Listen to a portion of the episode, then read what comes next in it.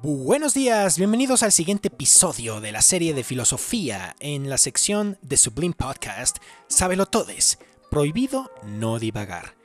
En el anterior episodio analizábamos cómo el concepto de bien y mal es un poco hasta cierto sentido bien definido según la, la teoría aristotélica y griega en general, y cómo esto en realidad, al ser retomado por la iglesia, pues fue mortífero. ¿Para qué? Para la expresión humana, para, para el avance en absolutamente todo ámbito del pensamiento. Ahora, este episodio va a tratar sobre el lado opuesto, es decir, una sabiduría opuesta a nivel filosófico y a nivel geográfico, propiamente hablando de la, sabiduría oriental. Entonces, podemos empezar con, con estos cuatro nombres, con estas cuatro personalidades.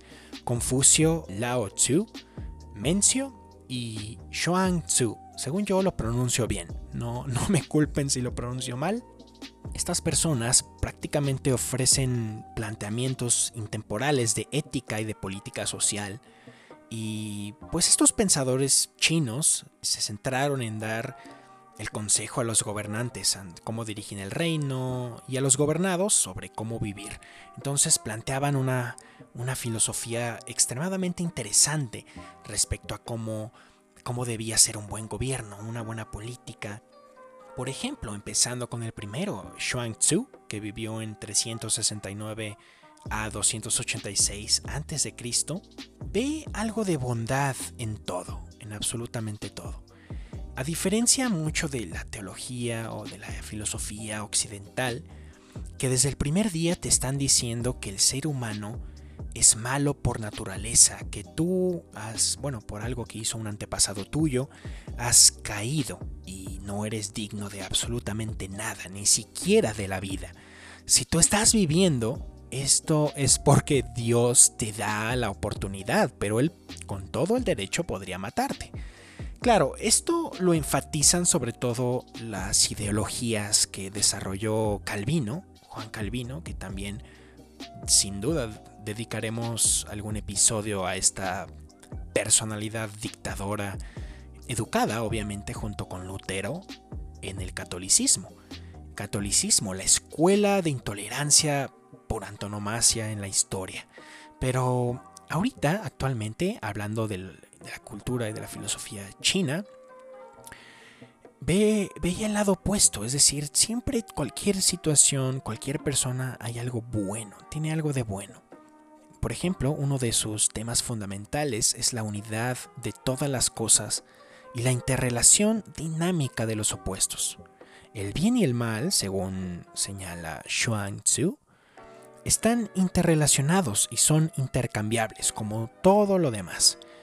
Afirma, por ejemplo, que si matar siempre está mal, ¿es malo matar una liebre si es la única forma de evitar morir de hambre?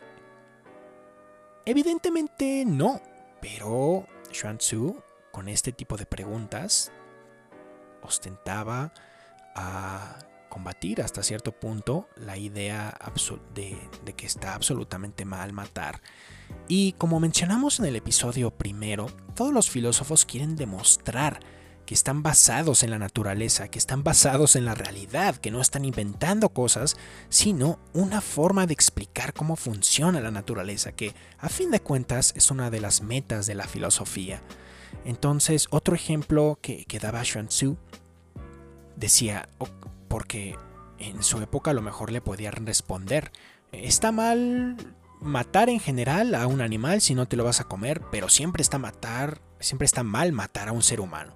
Entonces él, él respondía, ¿sigue estando siempre mal matar a otro ser humano? ¿Qué pasa si ese ser humano es un ladrón que entró a una casa y está intentando matar a toda una familia entera? ¿Seguro que en ese caso no es malo matarlo? Bueno, obviamente muy retador, Xuan Tzu con este tipo de filosofías.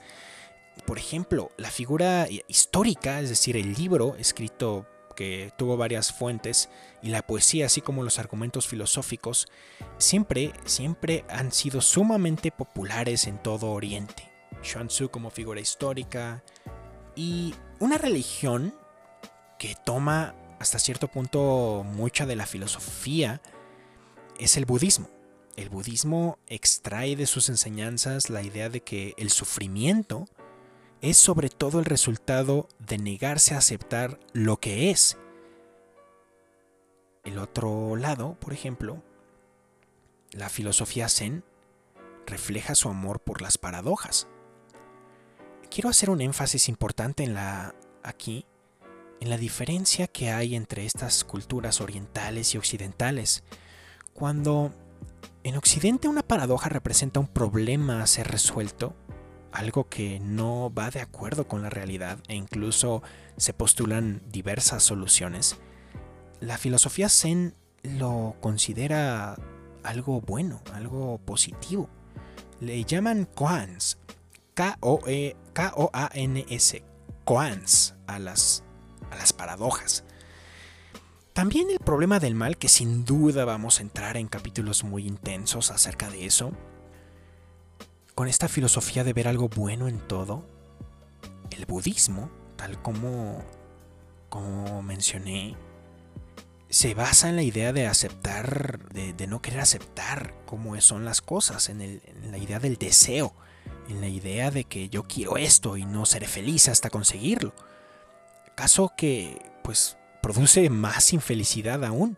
Esas eran las ideas fundamentales del budismo que más tarde, por ejemplo, filósofos occidentales como Schopenhauer los retomaría y a base de esas ideas haría su filosofía y construiría su filosofía. Obviamente no era en esa época no era como la actual, es decir, en la época, por ejemplo, de Schopenhauer, pues no existía, no podía yo simplemente agarrar un libro, comprarlo en Amazon o, incluso buscar en internet lo que la filosofía del otro lado del mundo dicta. Entonces sus ideas, las ideas de Schopenhauer, fueron pues vistas bastante bien en el siglo XIX. Entonces, siguiendo con esto, quiero compartir con ustedes un poema de, de Xuan Tzu, un poema muy famoso. Se llama El sueño de la mariposa. Es extremadamente famoso y se, los voy a leer en este momento. Abrosita. En cierta ocasión, yo, Xuan Chu, soñé que era una mariposa y que me sentía feliz como mariposa. Era consciente de que me sentía muy a gusto conmigo mismo, pero que no sabía que yo era Chu. De repente me desperté y vi que era Shu. No sabía si era Shu soñando que era una mariposa o la mariposa soñando que era Shu. increíble poema, ¿no lo creen? Es absolutamente... Lo verían quizá... ¿Cómo hubiera reaccionado Aristóteles, Platón ante este, ante este argumento?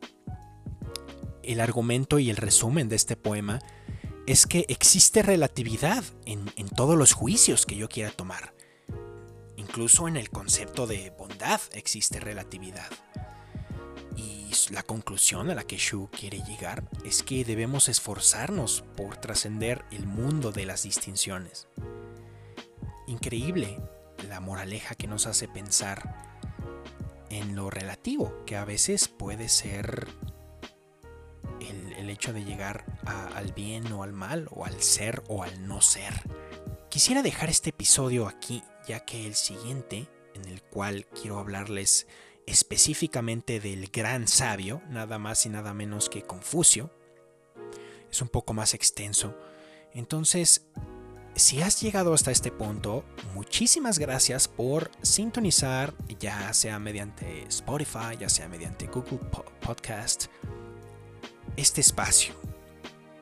Este espacio que se llama Sábelo Todes en la serie de filósofos en su programa Sublime Podcast. He pensado si, ¿cómo decirles? Podescuchas, aunque eso suena muy olayo rubio. Simplemente a las personas que escuchen este podcast les agradezco mucho. Nos vemos en el siguiente episodio. Hasta entonces.